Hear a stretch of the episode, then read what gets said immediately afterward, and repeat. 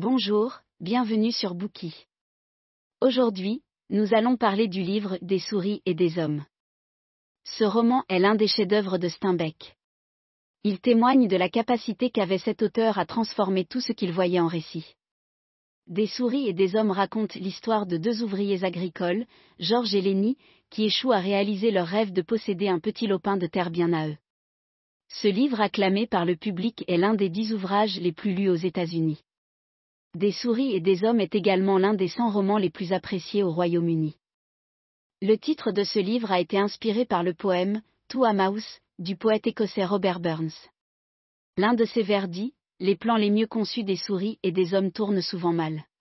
Cela correspond parfaitement au destin des deux personnages principaux du roman de Steinbeck, quoi qu'ils fassent, leurs espoirs tombent toujours à l'eau, à cause des maladresses de Lenny ils sont obligés de fuir constamment d'un endroit à un autre, jusqu'à ce qu'une erreur irréparable fasse voler leurs rêves en éclats.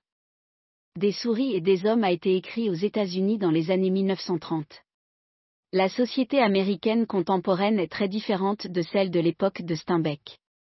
Certains des problèmes décrits dans le livre ont disparu, en raison notamment de la mondialisation et de l'évolution des mœurs. On peut donc se demander pourquoi ce roman est encore aujourd'hui très apprécié par les lecteurs du monde entier. C'est sans doute parce que les conditions de vie des classes populaires que Steinbeck décrit parfaitement dans ce roman n'ont pas beaucoup changé. L'auteur a d'ailleurs reçu le prix Nobel de littérature, pour ses écrits réalistes et imaginatifs qui allient humour et finesse du regard sur la société. Que raconte exactement ce roman? Comment le rêve des deux protagonistes s'est-il effondré? Quelles sont conditions de vie des classes populaires décrites par Steinbeck?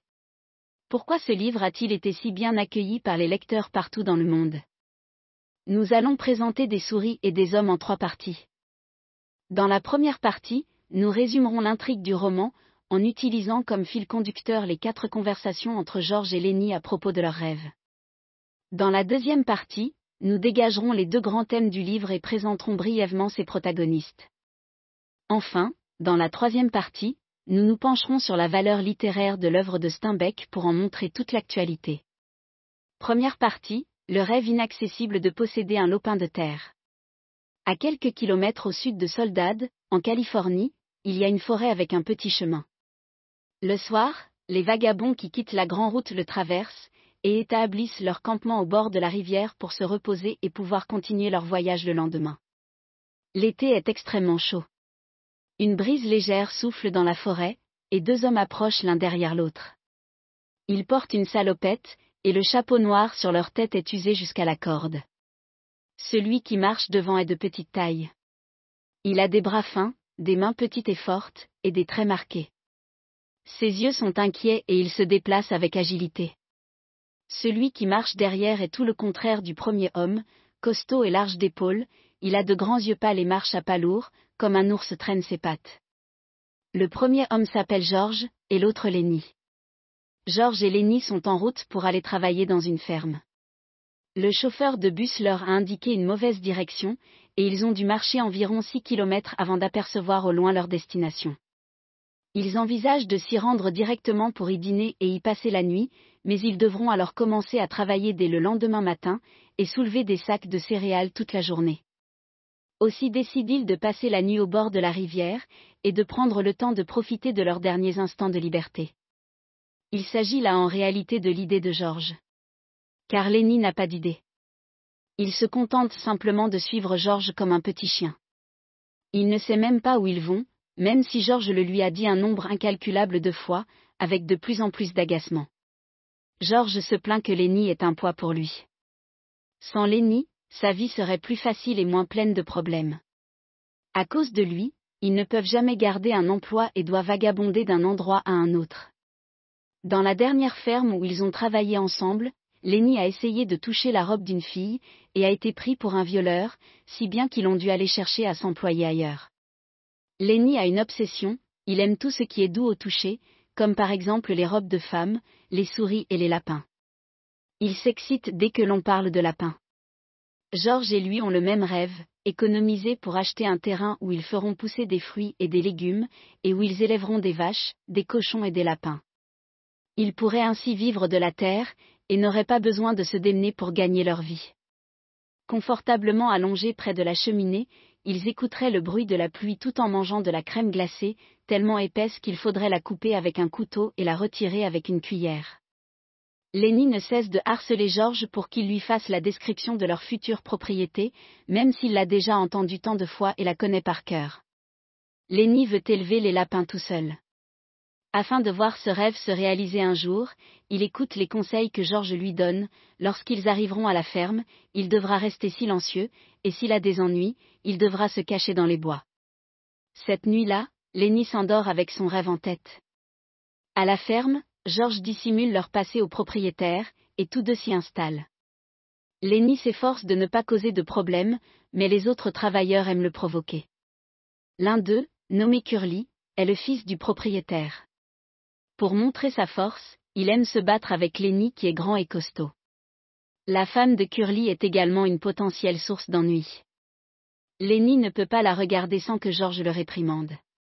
Aussi se sent-il très mal à l'aise. Il supplie George de l'emmener loin de la ferme, mais celui-ci lui répond qu'ils partiront une fois qu'ils auront gagné suffisamment d'argent. Pour essayer de donner un peu de joie à Lenny, George lui offre un bébé chiot.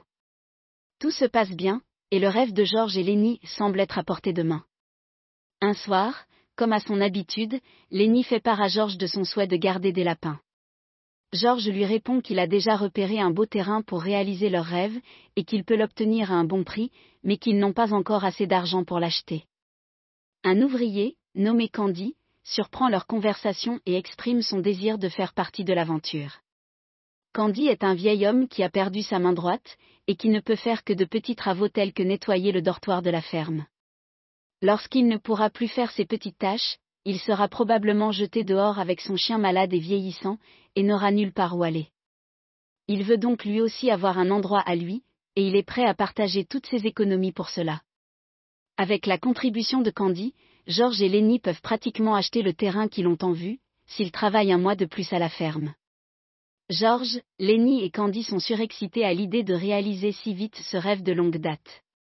Ils ne peuvent s'empêcher de penser à la douce vie qui les attend. Ils imaginent le jour où ils n'auront plus à se soucier de la nourriture et des vêtements, où ils seront parfaitement heureux et auront le temps d'aller à la fête foraine, au cirque ou à un match de baseball. Lorsqu'ils seront propriétaires terriens, ils pourront partir quand ils le voudront, sans avoir à rendre de compte à qui que ce soit. Lenny aura bien sûr ses lapins. Il sait déjà comment il protégera ces précieux animaux de compagnie de leurs prédateurs naturels. Les trois compères pensent que leur rêve est sur le point de se réaliser. Un week-end, Georges va s'amuser en ville avec d'autres ouvriers et laisse Lenny s'ennuyer seul à la ferme. Ce dernier remarque une lumière en provenance de l'écurie. Il va y jeter un œil par curiosité. Là, il rencontre Crook, le seul homme noir de la ferme. Mis à l'écart par les autres ouvriers à cause de sa couleur de peau, il est toujours seul et ne peut boire avec tout le monde qu'à Noël. Il n'aime donc pas trop qu'on vienne le déranger là où il dort. Lenny, qui est un homme simple, ne sait pas tout cela. Sa naïveté amène Crook à le laisser entrer dans son espace réservé. Lenny lui parle de son projet de posséder une maison et d'élever des lapins. Contrairement à Candy, Crook ne croit pas en ce rêve. Il a vu trop de gens comme Lenny. Tout le monde veut avoir un petit lopin de terre à soi, mais personne n'y arrive jamais. C'est une illusion, tout comme le paradis. À ce moment-là, Candy arrive. Il veut discuter avec Lenny de l'argent qu'ils gagneront grâce à leur élevage de lapins. Une fois de plus, Crook leur dit que leur rêve ne les mènera nulle part. Cependant, lorsqu'il apprend qu'ils ont presque assez d'argent pour mettre leur plan à exécution, il hésite. Il exprime alors le souhait de les rejoindre et propose de les aider gratuitement en échange du gîte et du couvert. Mais un visiteur indésirable vient interrompre la conversation. C'est la femme de Curly qui leur demande si quelqu'un parmi eux a vu son mari. Elle se promène souvent dans la ferme, et est toujours en train de chercher son époux partout.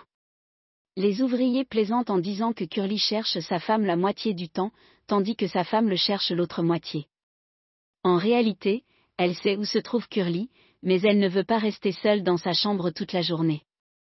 Elle erre donc souvent sur la propriété en faisant de l'œil aux ouvriers.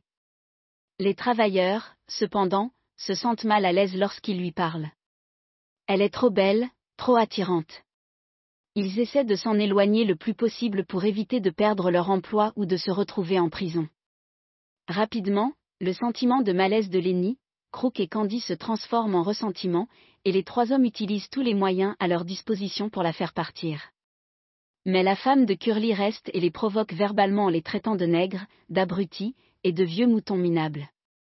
Candy ne peut plus se retenir.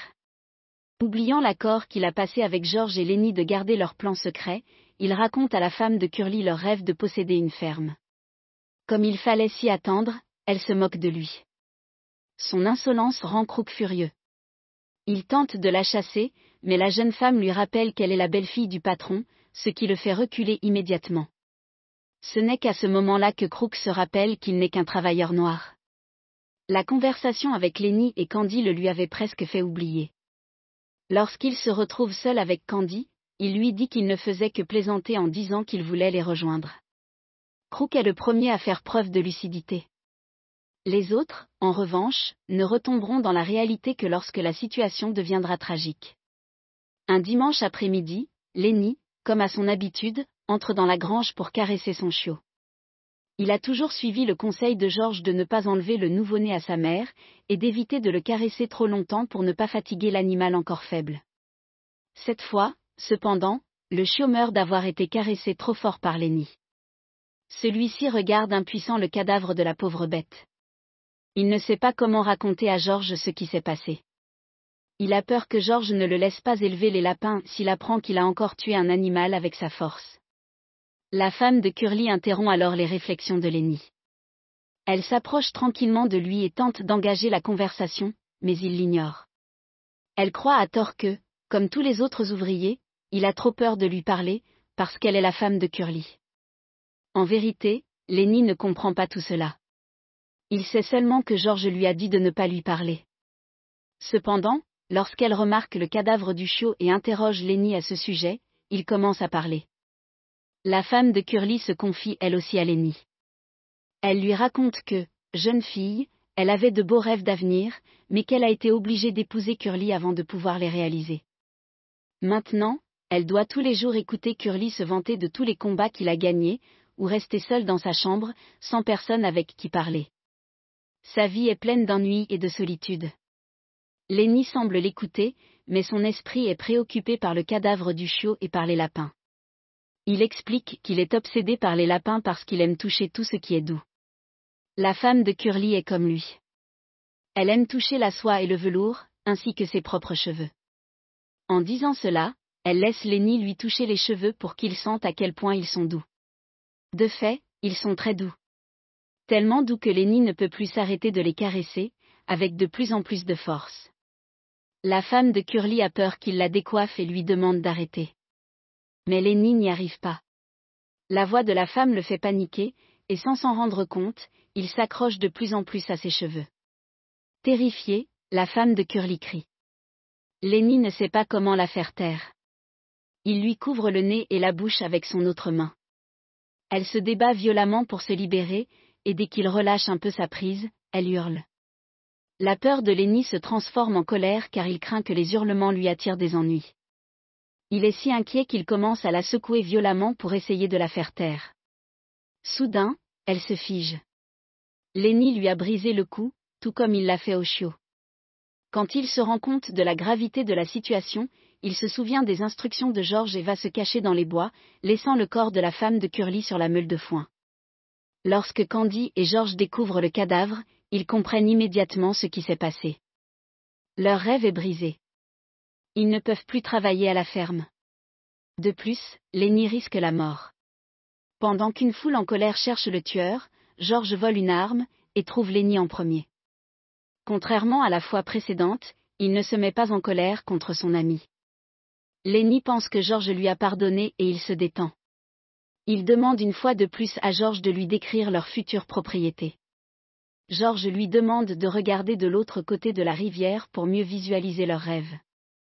George pointe alors le canon du revolver vers l'arrière de la tête de Lenny, et les mains tremblantes, appuie sur la gâchette.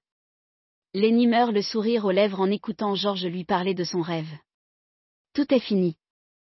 Lorsque les autres ouvriers arrivent, George se joint à eux pour aller boire. Le roman se termine ainsi. Georges n'a cessé de raconter son rêve de posséder un lopin de terre à Lénie. Lorsque ce rêve était sur le point de se réaliser, il a finalement volé en éclats. Merci d'avoir écouté. Vérifiez le lien ci-dessous pour déverrouiller le contenu complet. Dir hat dieser Podcast gefallen? Dann klicke jetzt auf Abonnieren und empfehle ihn weiter. Bleib immer auf dem Laufenden und folge uns bei Twitter, Instagram und Facebook. Mehr Podcasts findest du auf meinpodcast.de.